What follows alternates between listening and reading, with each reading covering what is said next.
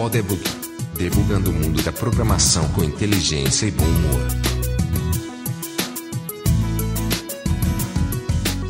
Sejam bem-vindos a mais um Podebug. Eu sou Marcelo LV Cabral.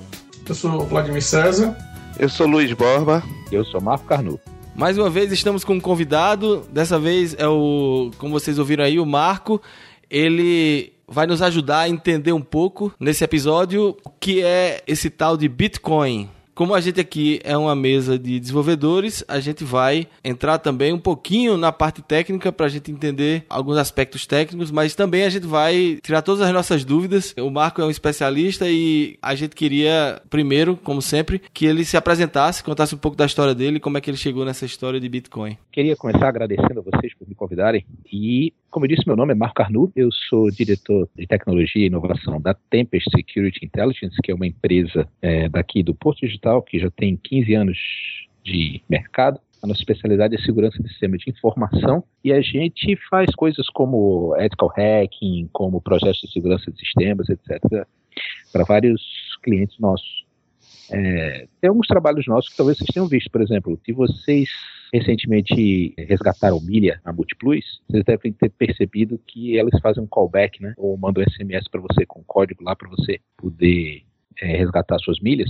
Aquilo ali é culpa minha. O pessoal lá estava tendo um problema de fraude nesse canal, etc. lá, e a gente, eu e mais uns caras lá da Tênis polamos esse negócio e instalamos esse sistema e reduziu a fraude bastante. Então a gente trabalha com prevenção de fraude, a gente trabalha com segurança do sistema de informação para grandes empresas, a gente já está aí há 15 anos. E eu sou o cara na Tempest que estou preocupado em ver novas tecnologias que sirvam para resolver os problemas dos nossos clientes. Então, uma das minhas missões é estudar coisas novas. Enquanto eu estava estudando coisas novas, eu me deparei com esse tal de Bitcoin, que é, na minha opinião, talvez a única coisa genuinamente nova que tenha acontecido em segurança da informação nos últimos, talvez, 15, 20 anos.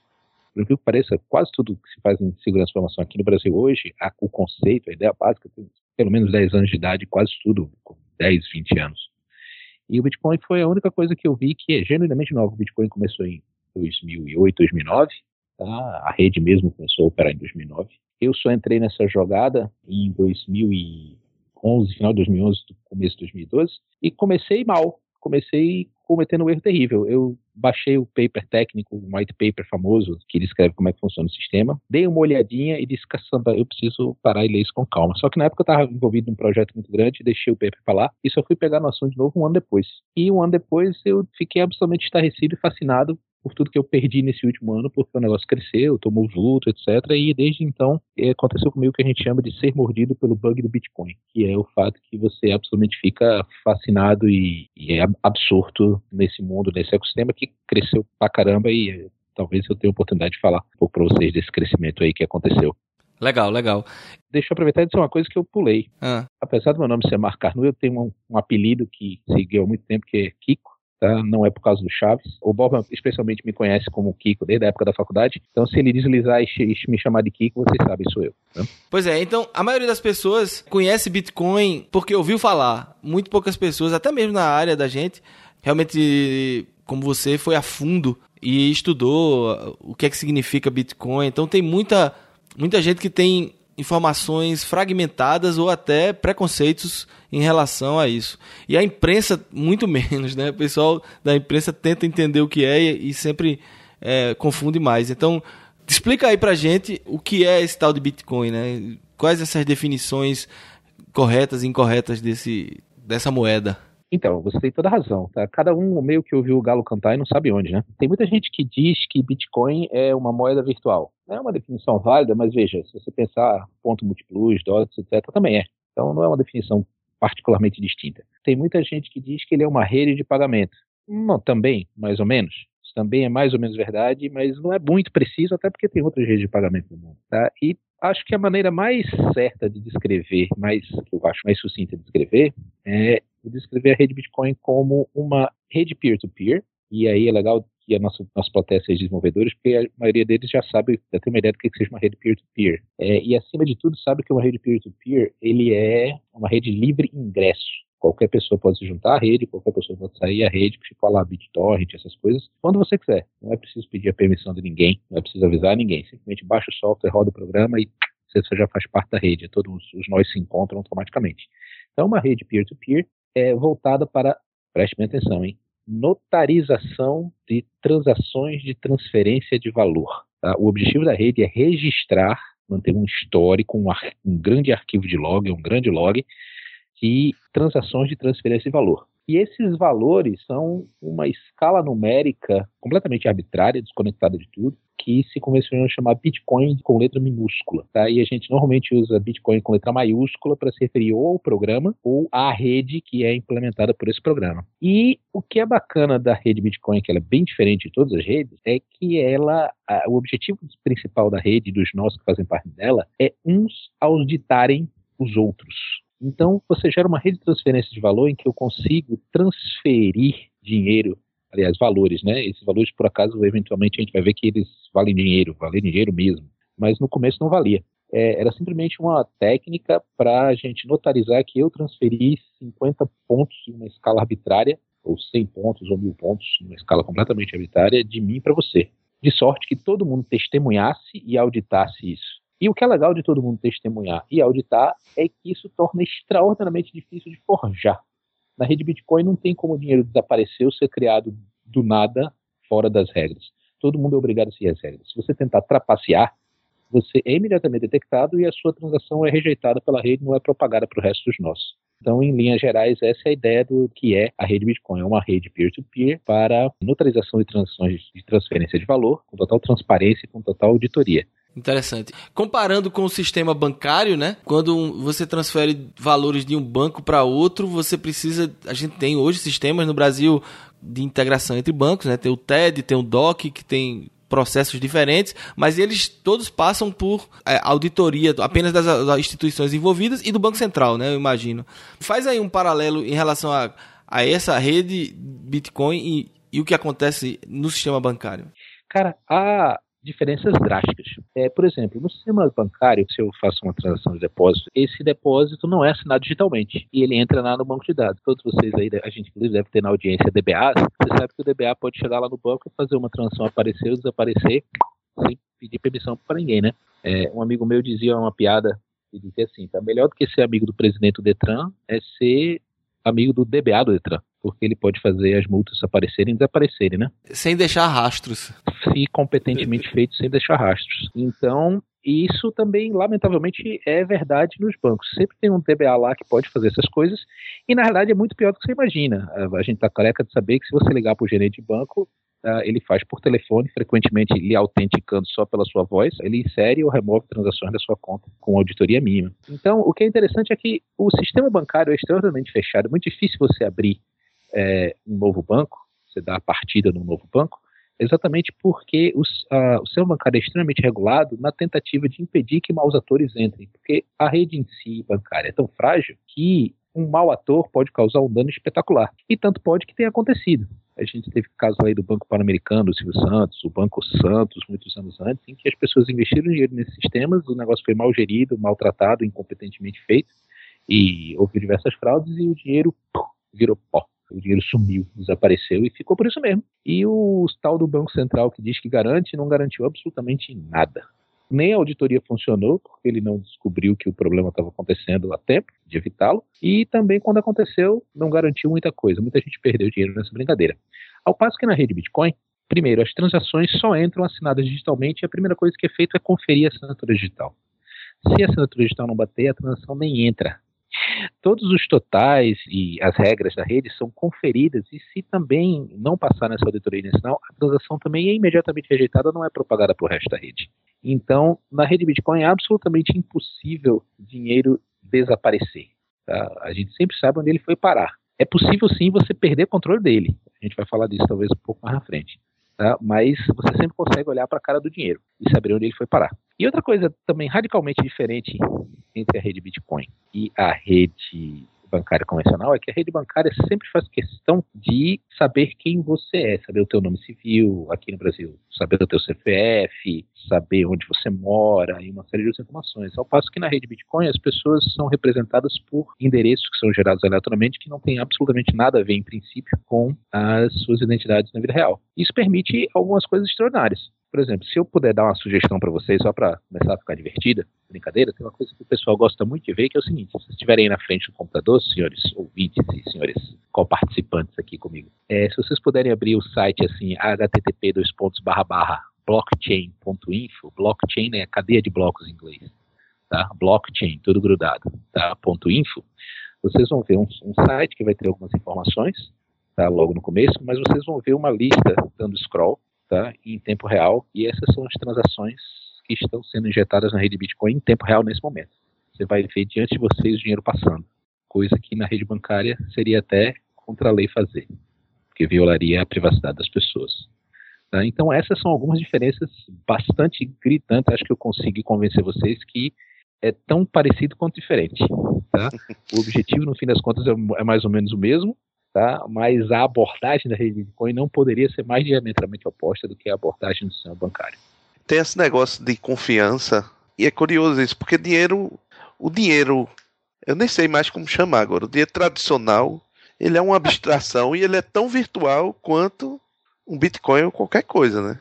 No final das contas, no banco, o que tem lá é um registro de números e tal. O dinheiro só existe se eu for lá e sacar ele. Sabe o que é fantástico, Borba? Você tá, a sua intuição está absolutamente correta e uma das coisas que eu tenho achado mais fantástico tá, é, em estudar a respeito de Bitcoin é porque Bitcoin é duplamente fantástico. O próprio protocolo em si, a própria rede, as regras nela, como elas funcionam, é fascinante por si próprio. Mas tão ou mais fascinante quanto isso é você ir nesse caminho que você está dizendo, que é tentar entender o que é o dinheiro. Eu descobri ao estudar Bitcoin que eu passei a minha vida inteira obcecado em ganhar dinheiro, como a maioria de nós, sem saber o que era dinheiro. E eu tenho estudado muito, isso me fez abrir os olhos para a economia, para uma série de disciplinas que eu nunca tinha me interessado muito, e abrir os olhos para uma série de coisas que eu nunca tinha percebido. Inclusive, o quão difícil é você entender e perceber o que é o dinheiro, como o dinheiro que a gente usa, os reais ou os dólares, tá, chamadas moedas fiduciárias, elas funcionam. Então, ao analisar essas características da rede Bitcoin, eu fiquei absolutamente chocado em descobrir de uma forma ainda mais acentuada as fragilidades do sistema financeiro que a gente vive e o quão pouco eu mesmo e a maioria das pessoas entendem dele. Uma das coisas que eu me lembro, primeira vez que eu vi falar nisso, a ênfase da reportagem, do artigo que eu li na época, era muito mais na questão da mineração de bitcoins do que na própria rede, né? É, é muito interessante ver que você está dando essa ênfase à questão da rede é, e do processo de auditoria e tal, mas normalmente o que a gente vê no, é o pessoal comprando computador e botando para minerar. Então, explica o que é essa questão da mineração? Perfeitamente. A mineração é um apelido para o processo de auditoria que a rede faz em, em todas as transações, em todos os blocos. Só que esse apelido acabou pegando e acabou a, essa imagem de mineração, sei lá, ela era sedutora por alguma razão na cabeça das pessoas e os jornalistas acharam bacana e, e pegou. E por isso mesmo, como a mineração é sinônimo na rede Bitcoin para auditoria, ela é o processo fundamental que faz a rede funcionar. A rede Bitcoin só existe por causa da mineração e dos mineradores. É, só que eu prefiro chamar os mineiros de auditores, porque isso é o que eles efetivamente fazem. Tá? Como é que mais ou menos funciona? Primeiro você tem que entender o que é uma transação. Na rede Bitcoin, a transação é uma coisa bem sofisticada, mas eu vou simplificar, vou dar uma forçada de barra agora, pelo menos nesse momento. Mas pense da seguinte maneira: a uma transação é composta de uma referência a uma transação anterior, que é o DI, de onde o dinheiro vem. Ela tem o para, para onde você vai mandar o dinheiro, e tem o valor, qual é a quantidade de bitcoins que você quer mandar para o cara. Então tem DI para valor. Certo até aí? Aí o que, é que acontece? A transação, ela também tem uma assinatura digital, tá? que eu vou dar uma forçada de barra aqui agora e dizer somente o seguinte: quando a transação é injetada na rede, a primeira coisa que é checada é a assinatura digital. Se a assinatura digital não bater, ela nem entra. Mas aí o que, que acontece? Essas transações são agrupadas pelos mineiros em blocos. Os mineiros eles têm o poder de agrupar e ordenar as transações mais ou menos como eles quiserem. É, elas são agrupadas em blocos ou lotes. E esse lote ele tem uma característica que é o seguinte: a primeira transação do lote, somente a primeira, ela é a transação, ela tem um nome especial, chama-se Coinbase é a transação que cria dinheiro. Todo bloco, em todo bloco, nascem uma certa quantidade de bitcoins. E eles nascem na primeira transação do bloco, e como bons desenvolvedores, tá, a, transação, a primeira transação do bloco chama-se transação número zero. E as transações seguintes do bloco são as transações dos usuários, transação número 1, número 2, número 3, número 4, número 5. Elas são as transações dos usuários que são recebidas pelos nós da rede e agrupadas tá, na ordem mais ou menos que eles quiserem. Então, essa transação inicial, ela tem uma característica. Ela é a única transação que obrigatoriamente não tem antecessor, porque é ali que a moeda nasce. Então, essa transação tem a seguinte, a seguinte cara.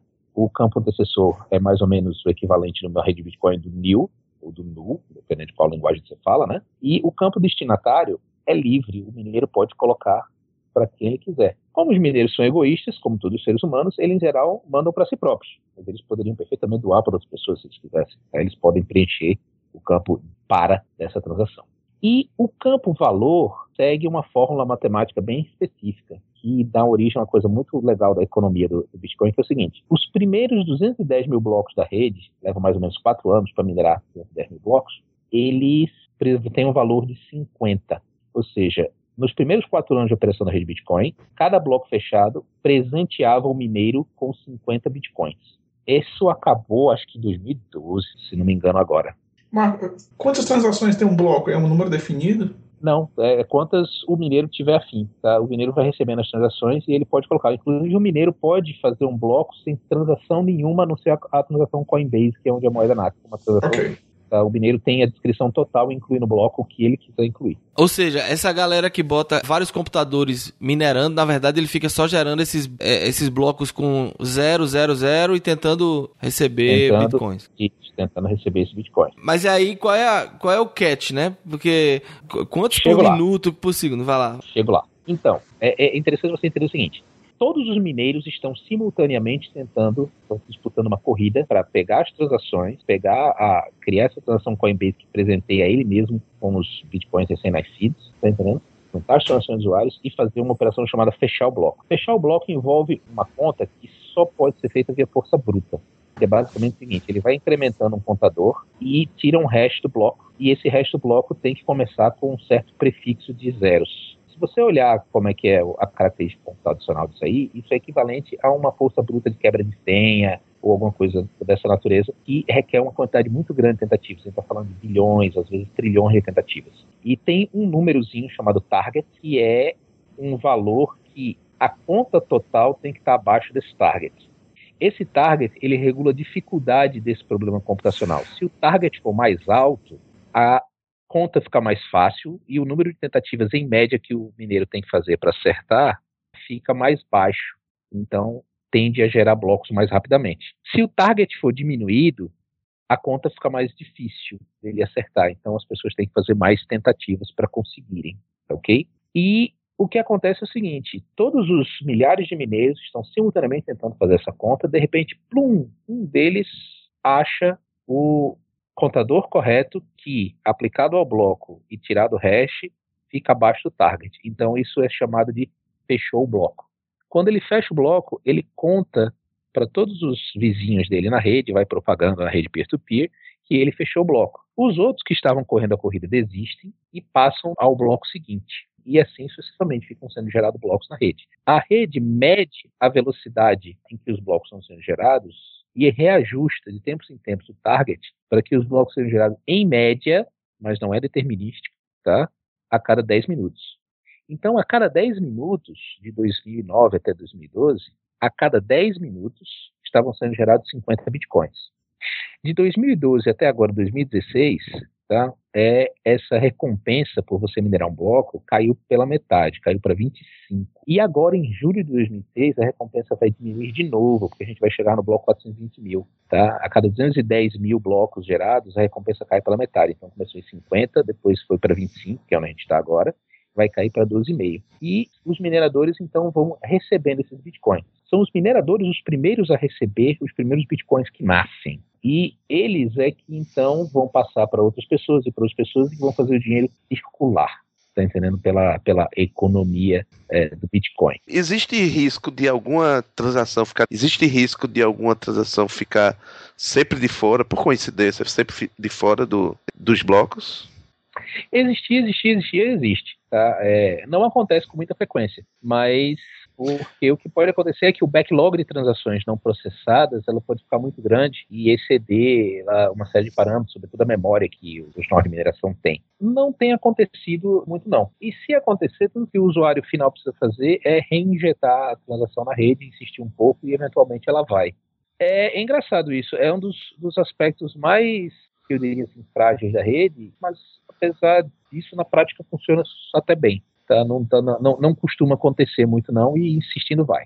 Então, eu imagino o seguinte: você faz uma transação, essa transação é propagada na rede, os mineiros estão lá pegando essas transações e montando seus blocos, e evidentemente o objetivo é que todas as transações entrem nos, nos seus blocos e fiquem, é, vamos dizer assim, processadas, né? Exatamente.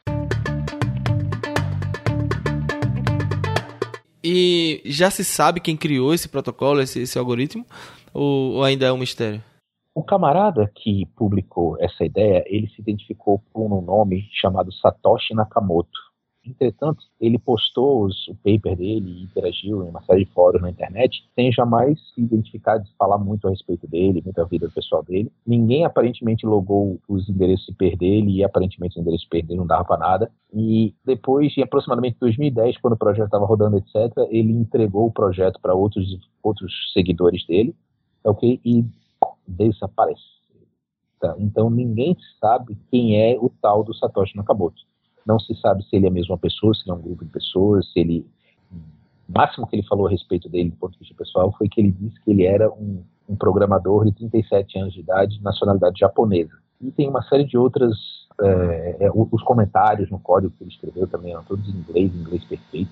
Tá? Uma coisa que chamava muita atenção também na redação dele é que ele absolutamente nunca cometeu erros de typos, erros de digitação como se ele fizer, passasse tudo que ele escrevesse por corretor ortográfico. Então, ninguém sabe ao certo quem é esse cara, e algumas revistas, como a Newsweek, como até o Wired, tentaram apontar quem era esse cara e nunca foi provado nada disso, gerou uns boatos, incomodou a vida de muita gente, etc mas a verdade é que até o momento ninguém sabe quem é Satoshi Nakamoto, o inventor. Ou de que planeta ele veio, né? Porque isso também pode ser uma coisa extraterrestre.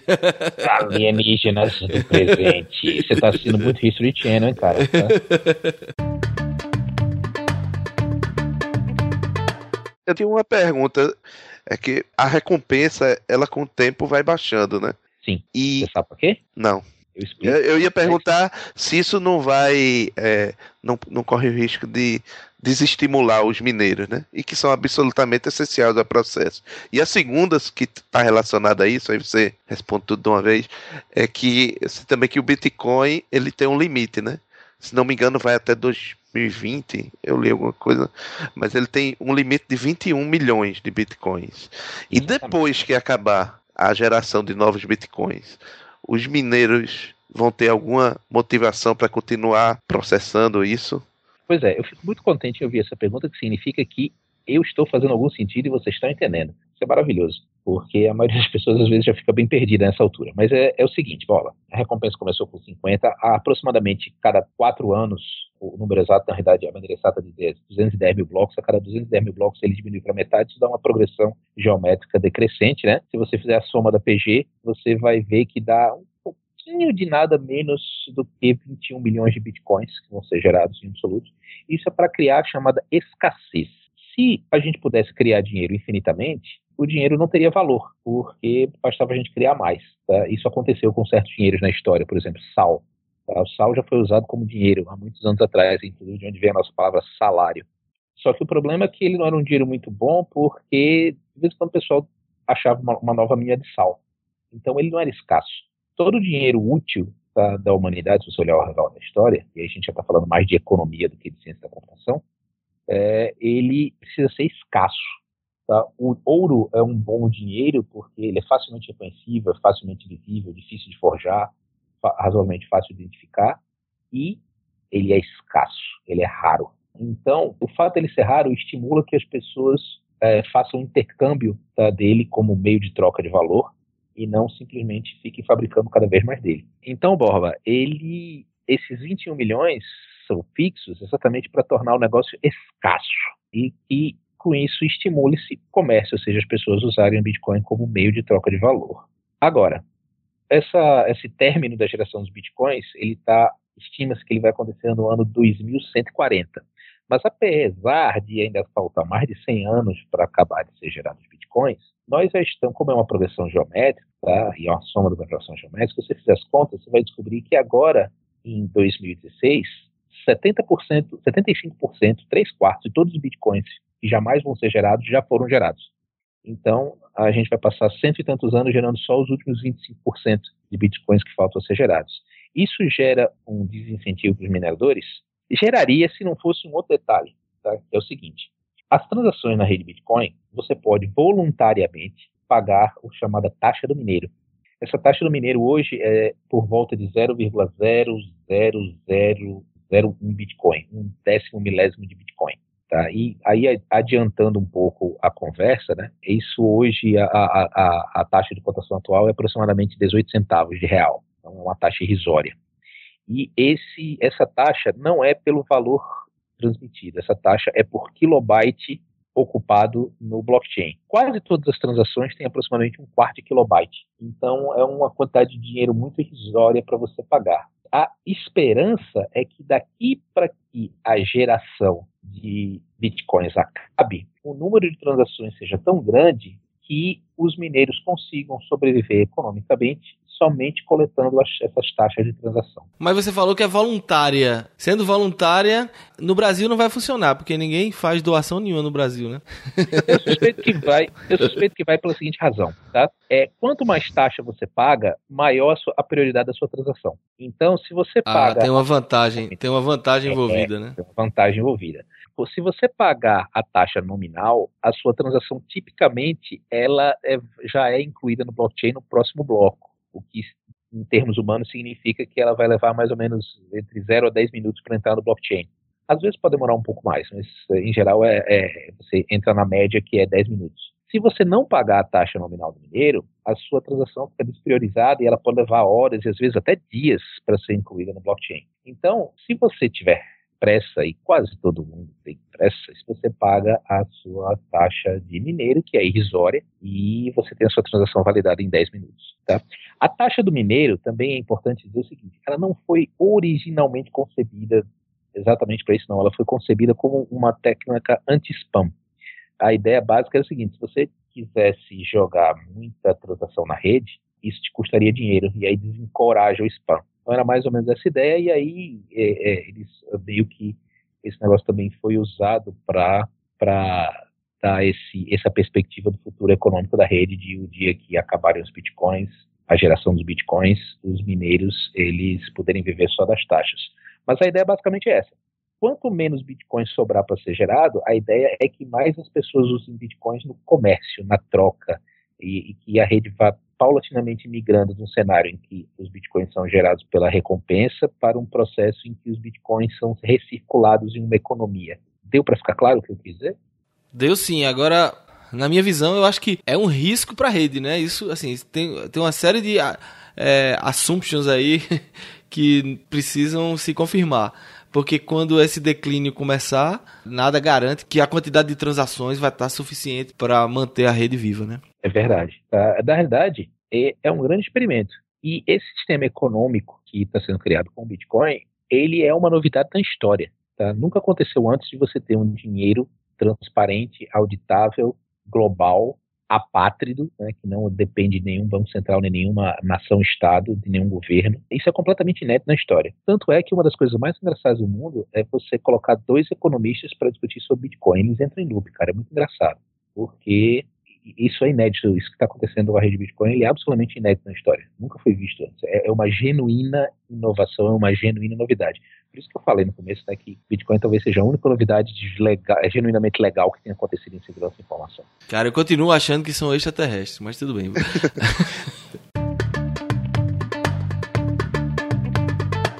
Ô Kiko, e como é que funciona? Como é que, que está sendo usado aqui no Brasil? Quer dizer, a gente já pode comprar, usar bitcoins para comprar coisas, para trocar por dinheiro. E agora deu um nó que Bitcoin é dinheiro, não é? Se vou trocar por dinheiro. Bom, mas enfim, Bitcoin está sendo usado como dinheiro aqui no Brasil, assim, a gente consegue fazer transações com ele. Pois é, até agora eu estava falando uma ficção conveniente, que Bitcoin é uma coisa isolada do mundo e que era estanque e não valia nada. E durante muito tempo foi assim mesmo.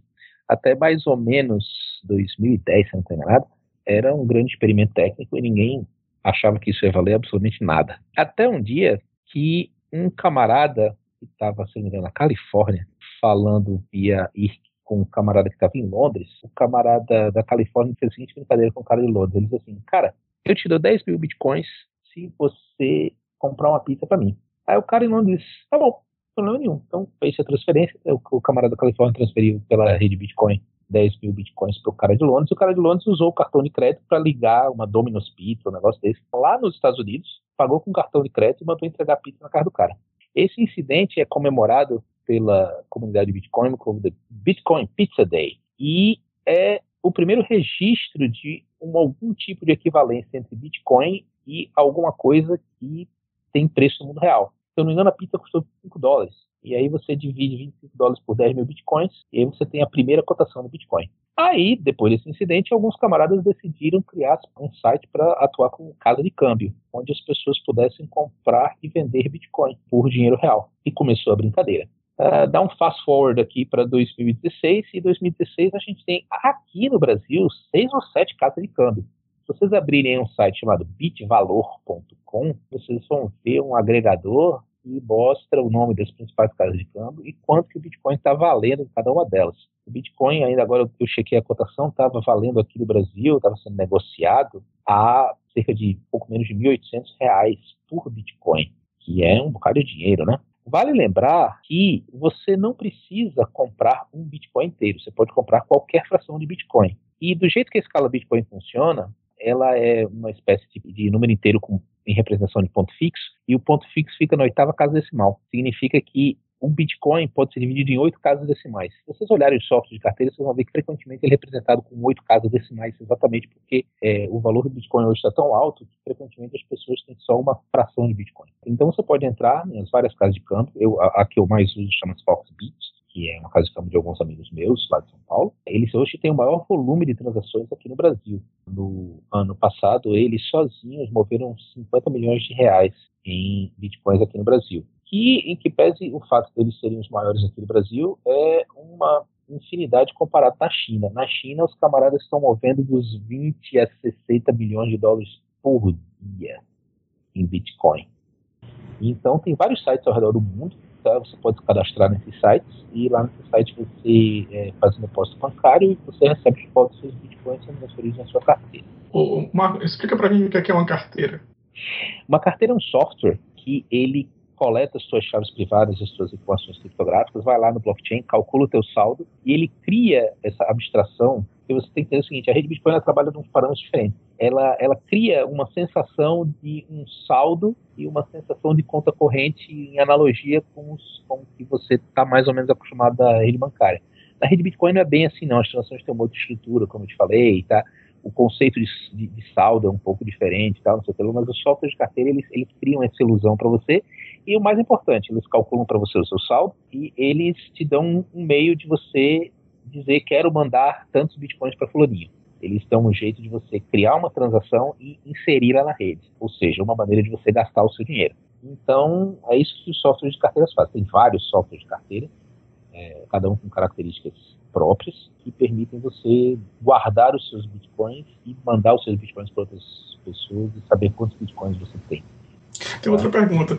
Se todas as transações são publicamente auditadas, tem como eu, sabendo qual é referência da tua conta, por exemplo, né? referência para as contas do Marco, saber quanto o Marco tem em, em bitcoins? Se eu não tomar certas precauções, sim. Mas é mais ou menos o seguinte: a cada endereço Bitcoin está associado uma chave privada e uma chave pública de um sistema de criptografia de chave pública. Tá? Hum. E essa chave pública é feito um hash dela e ela gera o meu endereço Bitcoin. Esse meu endereço Bitcoin é o que eu preciso passar para você para você me mandar dinheiro tá? Uhum.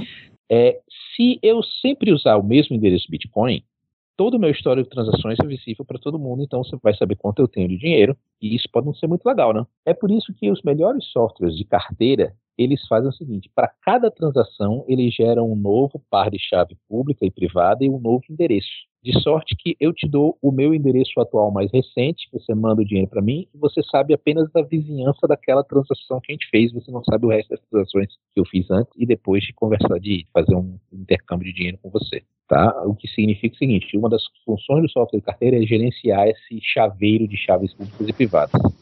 Entendi. Entendi. Então fica muito. Mas fica na responsabilidade do dono da carteira fazer o backup disso, né? Porque se esse software. Eu, digo assim, ah tá, esse software é, é um site né, de carteira, normalmente são, são na nuvem, né? O que acontece se esse aplicativo morrer, o cara acabar com o serviço, você tem uma forma de você fazer o backup da sua carteira, de não perder isso. E, e outra pergunta é, se você perder essas chaves, esse dinheiro vai para onde? Perguntas maravilhosas a sua. Tá? Vamos começar pela, pela última, que é a mais dramática. Se você perder a sua chave, o seu dinheiro continua aparecendo no blockchain, continua aparecendo que você recebeu o dinheiro, só que você fica incapaz de transferir para alguém. Significa que você vai olhar para o seu dinheiro de longe, dar tchauzinho para ele, tá? E nunca mais vai conseguir gastá-lo na sua vida é bastante frustrante. Eu já vi isso acontecer. Tá? Você olha para casa do seu dinheiro, você vê que ela tá, você vê que tem saldo e você não consegue gastar. Ou seja, muitos e muitos bitcoins que estão simplesmente no limbo para toda a eternidade, porque ninguém vai nunca descobrir essa chave, né? Perfeitamente. Existe sim, tá? Inclusive tem vários casos de trabalho. Vocês buscarem no Google, vocês vão ver a história de um camarada lá da Inglaterra e ele foi um dos primeiros mineradores, quando a rede ainda era bem pequenininha, só tinha uns 30, 40 nós, tá? Aí ele brincou, minerou, sei lá, uns alguns milhares de bitcoins. Aí se desinteressou para assunto, tal, não sei o que, o computador dele eventualmente pifou, quebrou, e as chaves privadas que tinham os bitcoins que ele se presenteou enquanto minerador estava nesse HD. Aí ele jogou o computador fora, tá? É, três, quatro anos depois que descobriu que os bitcoins dele variam uns 3, 4 milhões de libras. E o camarada foi lá no lixão tentar achar o HD. Tá? Podem procurar no Google, vocês acham a história. Tem, é coalhado de histórias como essa. Eu escolhi a segunda pergunta, né? A primeira pergunta foi: como é que eu faço backup dessas chaves? Assim, se, se ela está num serviço, eu tenho. É, assim, obviamente eu vou pegar um serviço que, que eu confie, mas mesmo assim esse serviço pode desaparecer da noite pro dia. Como é que eu faço backup da minha carteira? A sua capacidade de gastar dinheiro na rede Bitcoin está diretamente vinculada a essas chaves privadas. Você precisa guardá-las bem ou arranjar quem, alguém que você confie que guarde por elas. Então, a gente pode dividir as, as, carteiras de Bitcoin em dois grandes tipos. As chamadas carteiras cloud ou carteiras hospedadas, em que um terceiro guarda as suas chaves por você. E existem as carteiras não hospedadas, as carteiras intrínsecas, que você tem dentro do seu computador as chaves privadas que movem as suas moedas. Se você tem uma carteira intrínseca que as chaves estão na sua posse, você precisa ter cuidado de fazer backup, porque se você perder essa chave já era. Ao passo que as carteiras cloud, elas você coloca no ambiente cloud, que teoricamente tem um pouco mais de conta backup, mas tem uma desvantagem também. Você está confiando no cara para não gastar o seu dinheiro, porque ele tem as chaves, não você que tem. Então você meio que tem uma coisa muito parecida com os, os bancos de hoje em dia. Tem alguém que está guardando o seu dinheiro por você. Ao passo que se você usa uma carteira que não é cloud, uma carteira que as chaves ficam dentro do seu computador, você e apenas você tem acesso ao seu dinheiro. O que também significa uma coisa que é muito cara a algumas pessoas. Significa que não tem como haver confisco. O cara que, que não confia no sistema bancário e guarda o dinheiro embaixo do colchão. E guarda o dinheiro embaixo do colchão. As carteiras mais recentes, elas têm um negócio bem bacana. As chaves privadas, elas são calculadas via um hash complicado a partir do negócio chamado semente. Lembra daqueles geradores aleatórios, né, das, APIs que tem S-RAND, que você dá a semente, aí se você colocar sempre a mesma semente, ela gera, o RAND sempre gera os mesmos números? Pois é, tem uma versão mais sofisticada disso, que é uma feature das carteiras, que você cria uma semente, essa semente é traduzida em uma série de palavrinhas, 12 ou 24 palavras, aí essa semente passa por um hash complicado, e esse hash complicado é usado para é, gerar as chaves privadas, por sua vez geram chaves públicas, por sua vez geram seu endereço. Isso tudo significa o seguinte, se você guardar essas 24 palavrinhas, ele recupera todo o histórico das suas chaves privadas, portanto, todo o seu dinheiro. É uma maneira muito prática de fazer um backup do seu dinheiro. Então, se você fizer o backup e for cuidadoso, é bastante difícil você perder o seu dinheiro. E aqui no Brasil, onde é que eu posso gastar Bitcoin? Aqui no Brasil tem poucas é, lojas que aceitam Bitcoin. Uma delas você pode abrir aí nowhere.com.br, N-O-W-E-A-R.com.br, uma loja de camiseta. Essa loja de camiseta, ela é um e-commerce como outro qualquer. Chata que demora pra cacete chegar na parte de Bitcoin. Você seleciona a camiseta, tá, não sei, você faz aquele cadastrozinho pra você mandar endereço de entrega, não sei o que. Aí lá no checkout, no finzinho, tem lá, você pode pagar por PayPal, por PagSeguro e Bitcoin. Aí quando ele você paga por Bitcoin, ele gera uma espécie de boleto Bitcoin que tem um QR Code com o endereço de destino e a quantidade a pagar. Você chega lá com o seu celular, é, escaneia o QR Code, dá a sua senha e plum, paga instantaneamente. Eu absolutamente adoro pagar coisas com Bitcoin, porque sempre funciona, nunca falha, nunca tem antifraude ou a mulher do banco ligando, senhor, gostaria de confirmar que o senhor fez essa ligação. Senhor, olha, detectamos que sua transação foi está é, tá fora do padrão e a gente bloqueou preventivamente seu cartão. No Bitcoin isso nunca acontece. A transação vai, funciona, a transação é final, tá? ela não pode ser revertida sem o consentimento da, da contraparte. Uma das coisas mais fáceis de você comprar com Bitcoin hoje em dia, que é muito aceito na internet afora, é fora do Brasil, hosting e domínio. Se vocês forem num site chamado domains4bitcoin.com, domains for Bitcoin, só que o for é o numeral 4, tá? vocês podem comprar nome de domínio e pagar com bitcoins. E é muito fácil, muito prático. Outra coisa que você pode comprar com bitcoin, e eu, eu pessoalmente uso muito, é hosting. Hosting é uma coisa que é muito fácil de você comprar e, e, e dá uma é, é, uma coisa, como todo bem digital, é muito satisfatório comprar, porque a, a, gratificação é imediata, né? Você paga com Bitcoin, em 30 segundos você tem o, o, o prompt do shell do Linux ou, ou um RDP do Windows para você usar é, o seu VPS. Então é muito, muito rápido, muito, muito satisfatória a experiência de compra, sabe? Mas essa, essa velocidade, não, não era de se esperar que eu tivesse que esperar os 10 minutos para garantir que a transação tivesse dentro de um bloco? Você está absolutamente correto. Tá? Acontece que tem muitos merchants que eles detectam a transação imediatamente quando ela é inserida na rede Bitcoin. Isso é conhecido como Zero Confirmation Transaction. Estritamente falando, ele é suscetível a alguns ataques. Só que por uma série de razões meio técnicas, é, você consegue mitigar uma boa, uma boa parte deles. Tá? Não é tão simples assim você fazer uma fraudezinha. Então, se o valor não for da compra não for muito alto, etc., há vários merchants que deixam você comprar, sem você ter a primeira confirmação da rede, ou seja, quando ele entrar num bloco. Mesmo porque também é um serviço, né? Então, se não confirmar, daqui a 10 minutos eu cancelo normalmente seu serviço. Precisamente. Você acabou de tirar as palavras da minha boca, era exatamente o que eu ia falar em seguida. Agora, é chato pra cacete para lojas da vida real, por exemplo, um restaurante. Um restaurante em que você paga a conta no fim é uma chatice, porque é, você fica, o, o, o restaurante fica vulnerável a uma fraude, e a maneira de não ficar é, é vulnerável a uma fraude seria você ficar lá até 10 minutos esperando o pagamento confirmar. Então a rede Bitcoin não é muito boa para pagamentos, pagamentos instantâneos. É, o cara, o cara estiver comendo muito rápido, você já desconfia que pode ser fraude, né? Acaba engolindo assim, né? É, foi boa. Socando comida na boca. Eu tô também num projeto de desenvolver um, uma carteira Bitcoin que o, objetivo do meu projeto é o seguinte: não ser a carteira mais segura e mais bacana e mais linda do mundo, mas ser a mais fácil e rápida de usar. E eu queria, um dos projetos que eu estou envolvido, é, eu queria fazer o seguinte: eu queria ser capaz de entregar bitcoins para pessoas quase instantaneamente em questão de segundos. E eu é, estou feliz em poder reportar que eu consegui.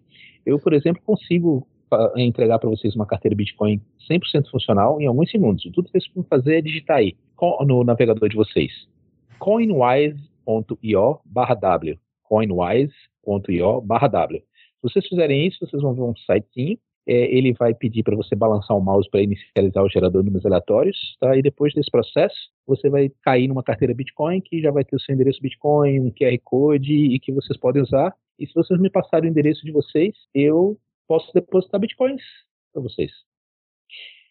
É, e como ganhar bitcoins? Tá? A maneira mais fácil, de longe, é vocês entrarem numa casa de câmbio, como a foxbit.com.br, tá? e comprarem bitcoins. Como eu falei para vocês, você pode comprar uma quantidade muito pequena de bitcoins. Você pode comprar 5 reais em bitcoins. E vai funcionar.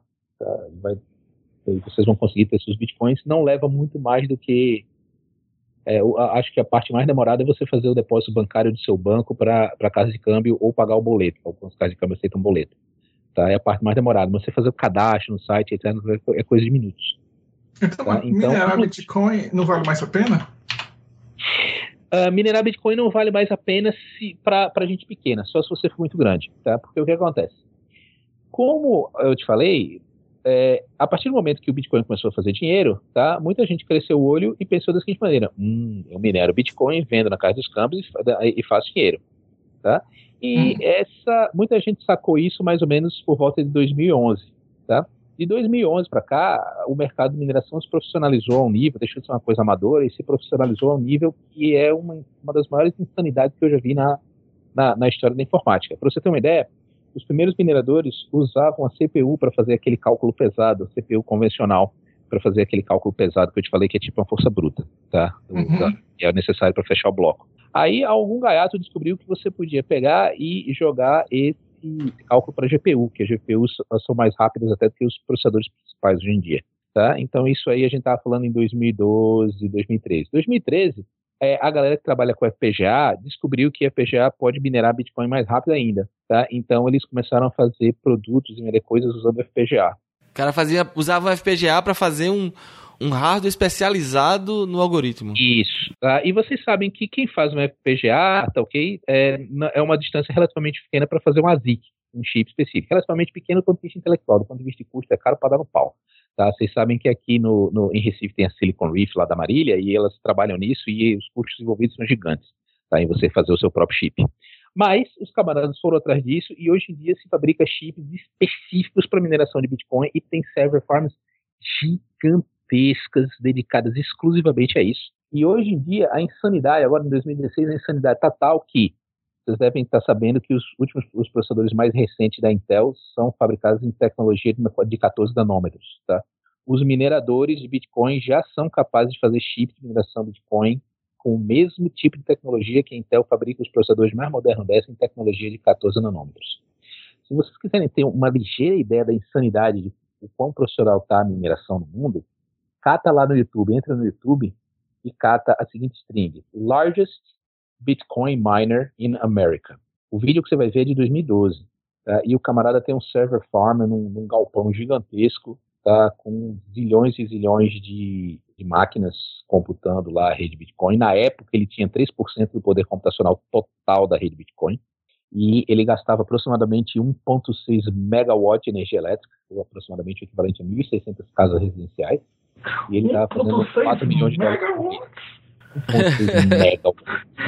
E esse cara, pelos padrões de hoje em dia, é bichinha. Os chineses estão, ó, muito, muito, muito. E, e, e agora em 2016, que vai cair pela metade, é, qual é o break-even dessa, desses, dessas fazendas de mineração aí? Cara, ninguém sabe ao certo. Tá? A, a único, o único, ninguém sabe, ninguém tem nem certeza se os mineradores estão fazendo dinheiro, porque eles não contam. Tá? E eu, quase todas as operações de mineração, especialmente as grandes, são meio shady, sabe? São meio camaradas são low profile, não querem falar esse negócio, não querem falar, é, entregar os segredos, etc. O que se sabe é o seguinte: você consegue medir o poder computacional da rede. Hoje, se você olhar lá naquele site blockchain.info, você vai ver uma estimativa da quantidade de, de, de hashes por segundo que a rede faz. Tá? É, a rede está fazendo mais de um exahash por segundo hoje em dia. Tá? Não é um tera, não é um peta, é um exahash, tá? É, então, ou seja, ele está fazendo mais do que um, peraí, ah, bem eu sei mais, tera é trilhão, peta é quatrilhão, hexa é quintilhão, um quintilhão de hashes é, SHA-256 por segundo. E como é a volatilidade dessa moeda, assim? Ela acompanha alguma lógica de mercado ou ela é totalmente paralela e tem, e tem gráficos sem, sem nenhuma relação com o mercado? Ela acompanha a mais, a mais dura das leis de mercado, oferta e procura.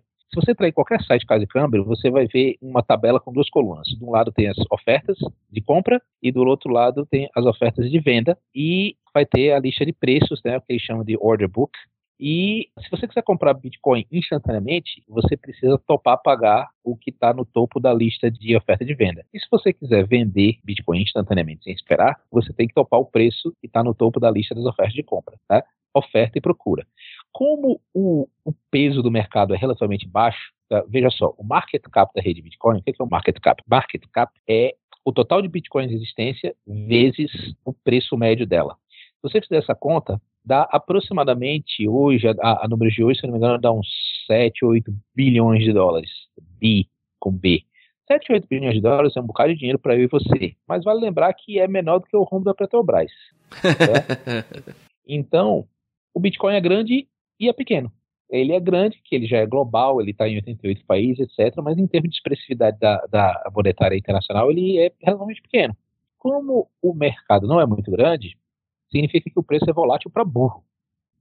É interessante lembrar que o Bitcoin começou em 2009 não valendo nada, em 2010 ele valeu 0,025, né? É aquela conta que eu falei 25 dólares dividido por 10 mil, tá?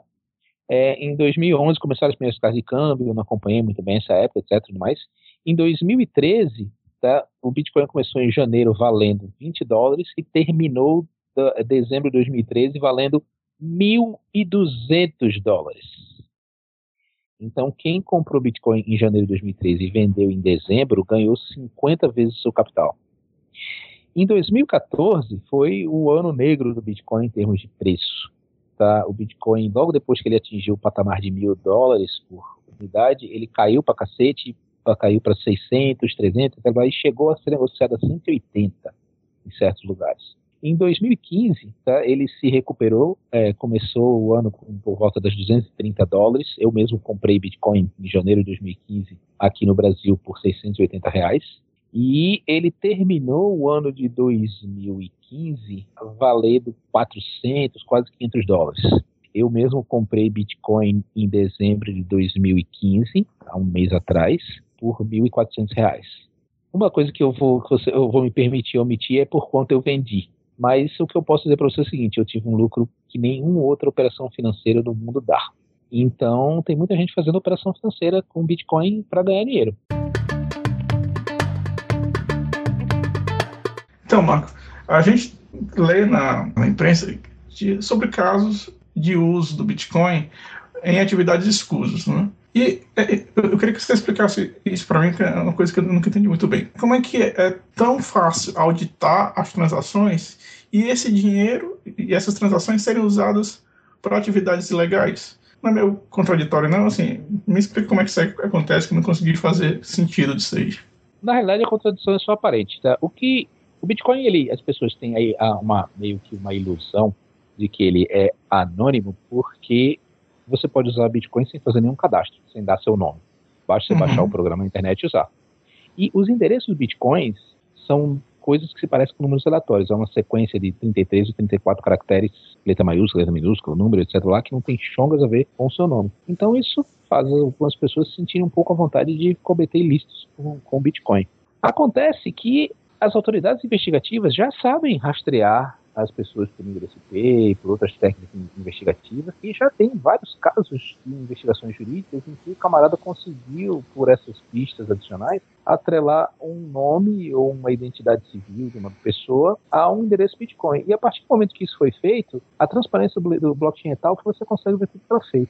Tá entendendo? Uhum. Então, a gente, por isso que a gente diz que o, o, o Bitcoin ele não é anônimo, ele é pseudônimo. Se você não disser para ninguém que você é o dono daquele endereço, não é terrivelmente fácil de descobrir. Mas, uhum.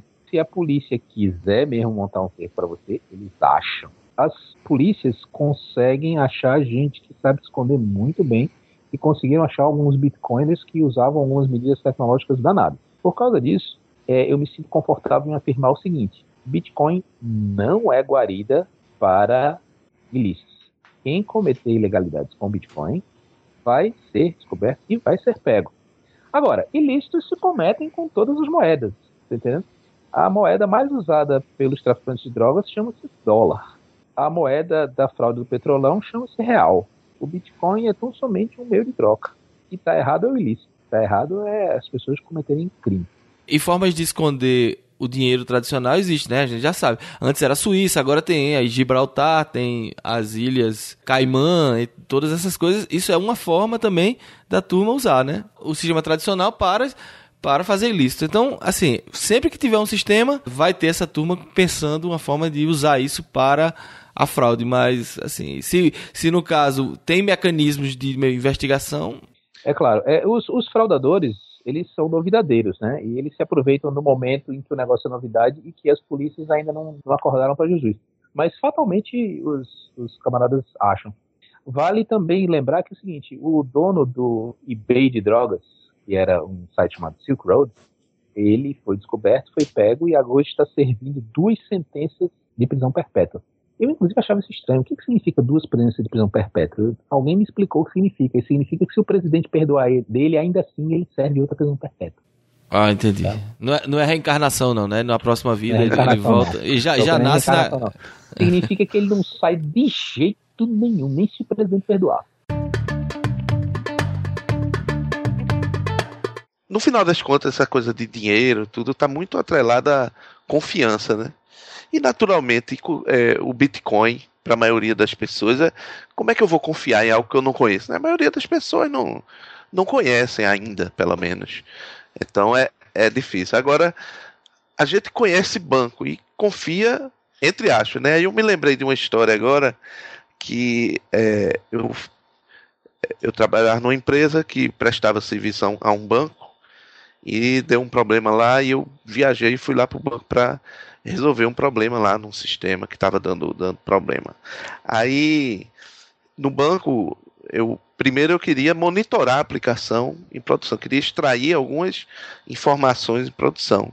E o pessoal lá me cedeu um acesso àquela máquina, mais um que com nenhum privilégio, né? Aquele que eu só podia olhar, rodar uma uma meia dúzia de comandos que me permitia monitorar os parâmetros que eu estava interessado. Até aí tudo bem. E a gente sabe que em banco, por, por estar tá lidando com dinheiro, uma coisa tão importante, eles são, são ou deveriam ser muito cuidadosos com quem bota a mão na máquina dele, né? com o que faz lá. E eu estou falando de uma máquina de produção. Aí eu vi lá os parâmetros e de, tive a sacada, descobri qual era o problema, um problema de configuração lá que precisava ser alterado. Aí eu já estava esperando aquela burocracia para você alterar uma configuração de uma máquina de produção, deve passar por algumas aprovações, e alguém vai fazer aquele negócio, tem que justificar e tal.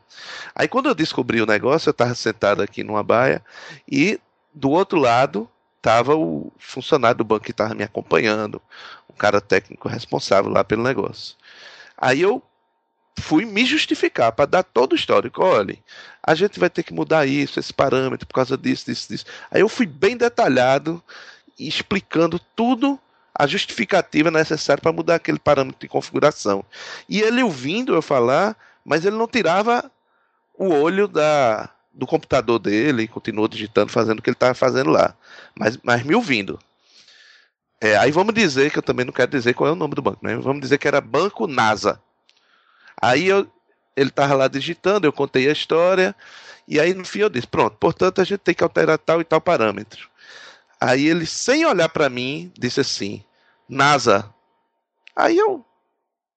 Ué, não, não entendi nada. Eu acho que ele estava prestando atenção ali no negócio, não prestou atenção no que eu disse. Aí, é sendo teu modo privilegiado. Aí eu comecei a contar a história de novo. aí, ele, aí ele me interrompeu e, parou, olhou para mim e disse: a senha do root é NASA. Uhum. Fala e faça. É uma máquina de produção, né? Numa máquina de produção de um banco. Aí eu. Bom, evidentemente eu não tenho conta nesse banco, né?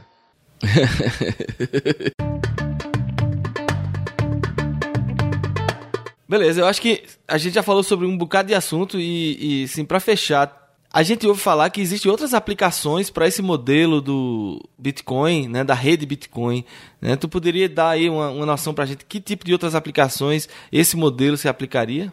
E se já existe alguma coisa nesse sentido?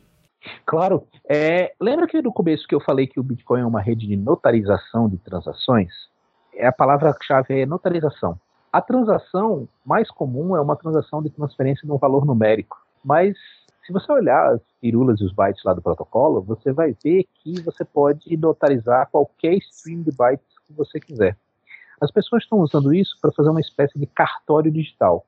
Você pega um documento qualquer que você queira, tá? digamos um contrato, declaração, alguma coisa assim, pode ser uma certidão, tira o hash dele e insere na rede Bitcoin uma transação que efetivamente não move dinheiro, mas coloca esse hash lá dentro do blockchain. E aí as pessoas, como o blockchain é, é, é imutável sobre esse aspecto, né, você pode pensar no blockchain como se fosse um, um log append only, tá, que pode, pode ser, você pode acrescer, mas você não pode mudar o que já está lá. Essa informação fica lá e é preservada por toda a eternidade e replicada automaticamente no 5.909 da rede, em 88 países. Então é um backup muito melhor do que qualquer outro que você pode pensar. E as pessoas estão usando isso para fazer cartório, para registrar contratos e, e, e coisas da natureza.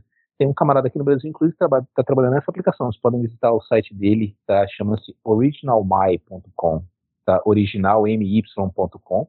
É o Edilson, e ele está criando um cartório virtual baseado nessa tecnologia. É, existe também outra coisa que daria para fazer palestras e palestras sobre esse assunto, chama chamado Smart Contracts. Na realidade, a transação que eu falei para vocês da rede Bitcoin, do DI, PAR, etc., é um caso particular de um script programável.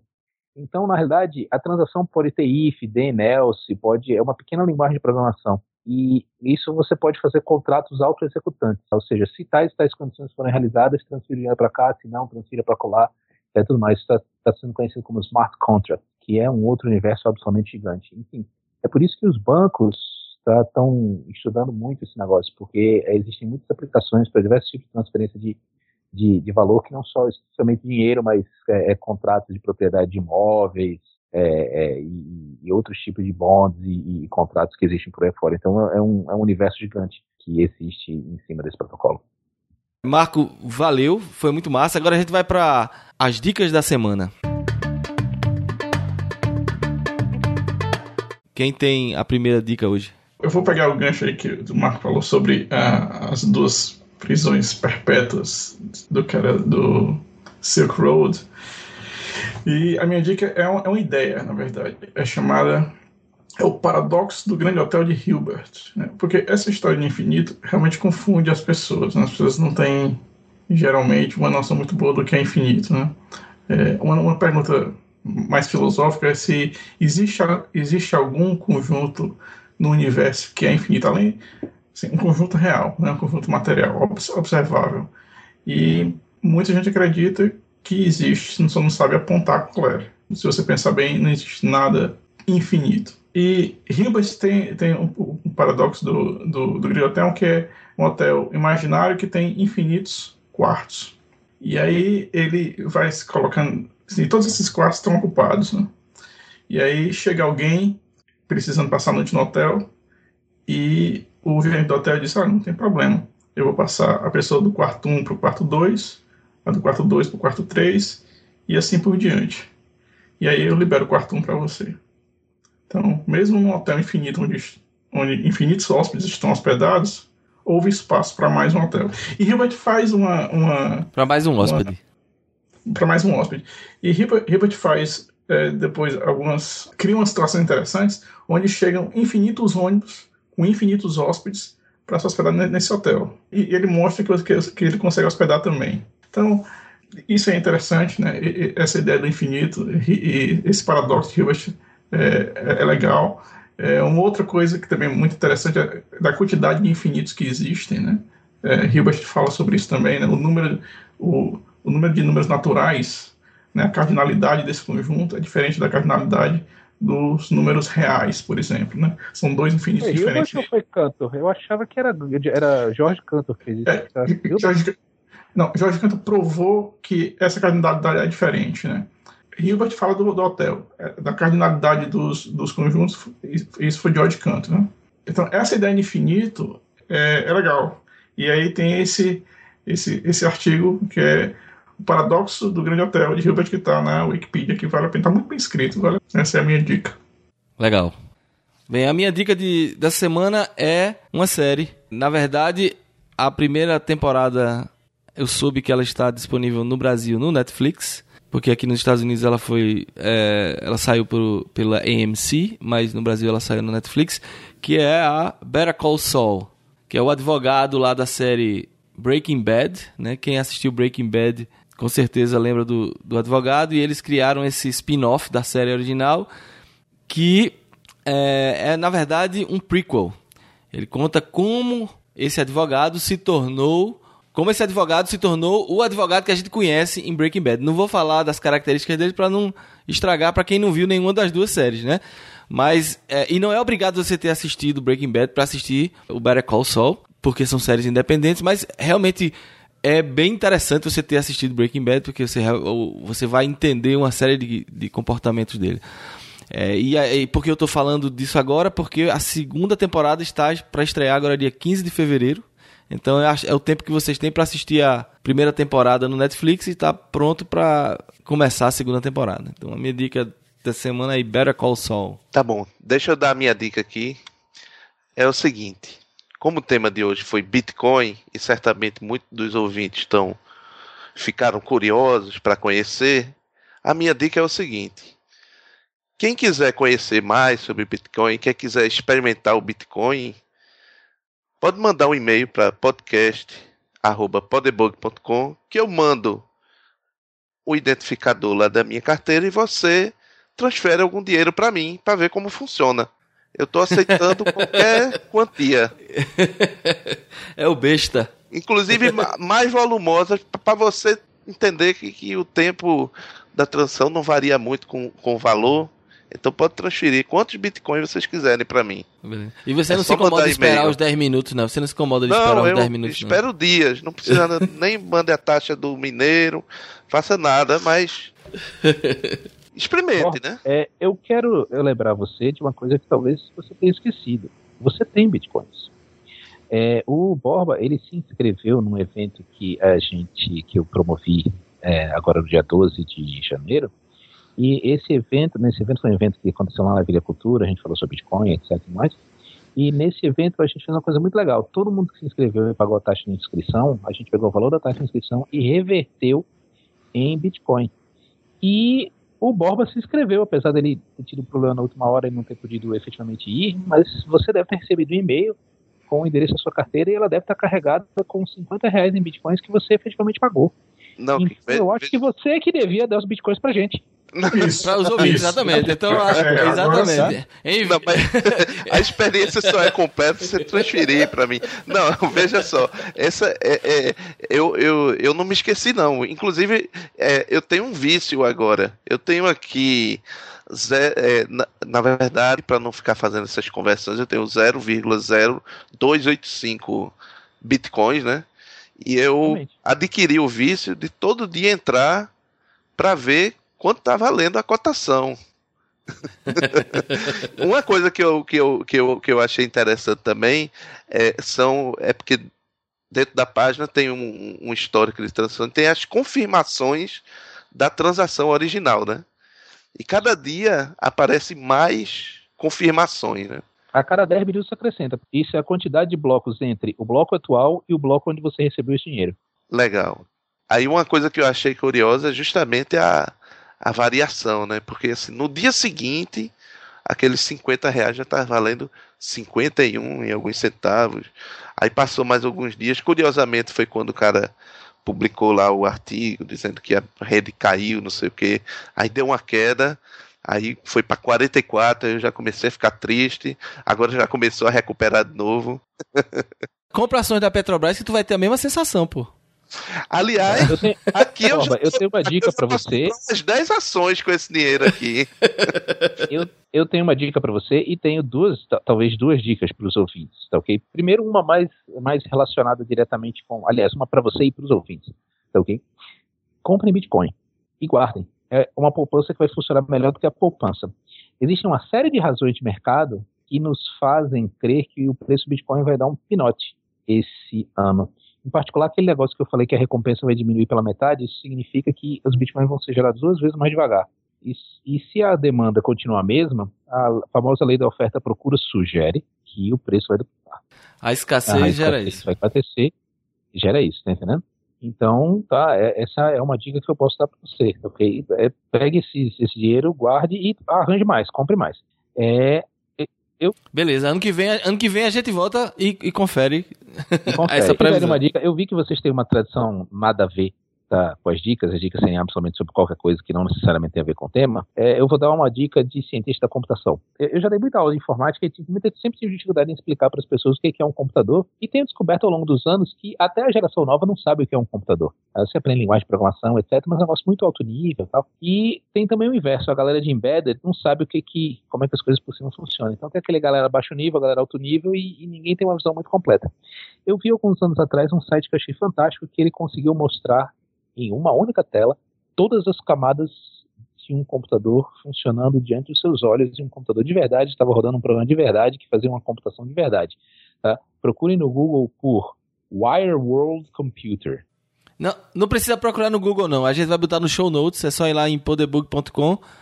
Tá? Wire World é um, é um autômato celular que simula a maneira como, simula muito rasteiramente a maneira como os elétrons fluem pelos fios e aí o camarada faz um computador que cabe em uma única tela, que ele implementa portas lógicas, etc. E ele implementa uma memória onde está rodando um programa que calcula uma coisa de verdade.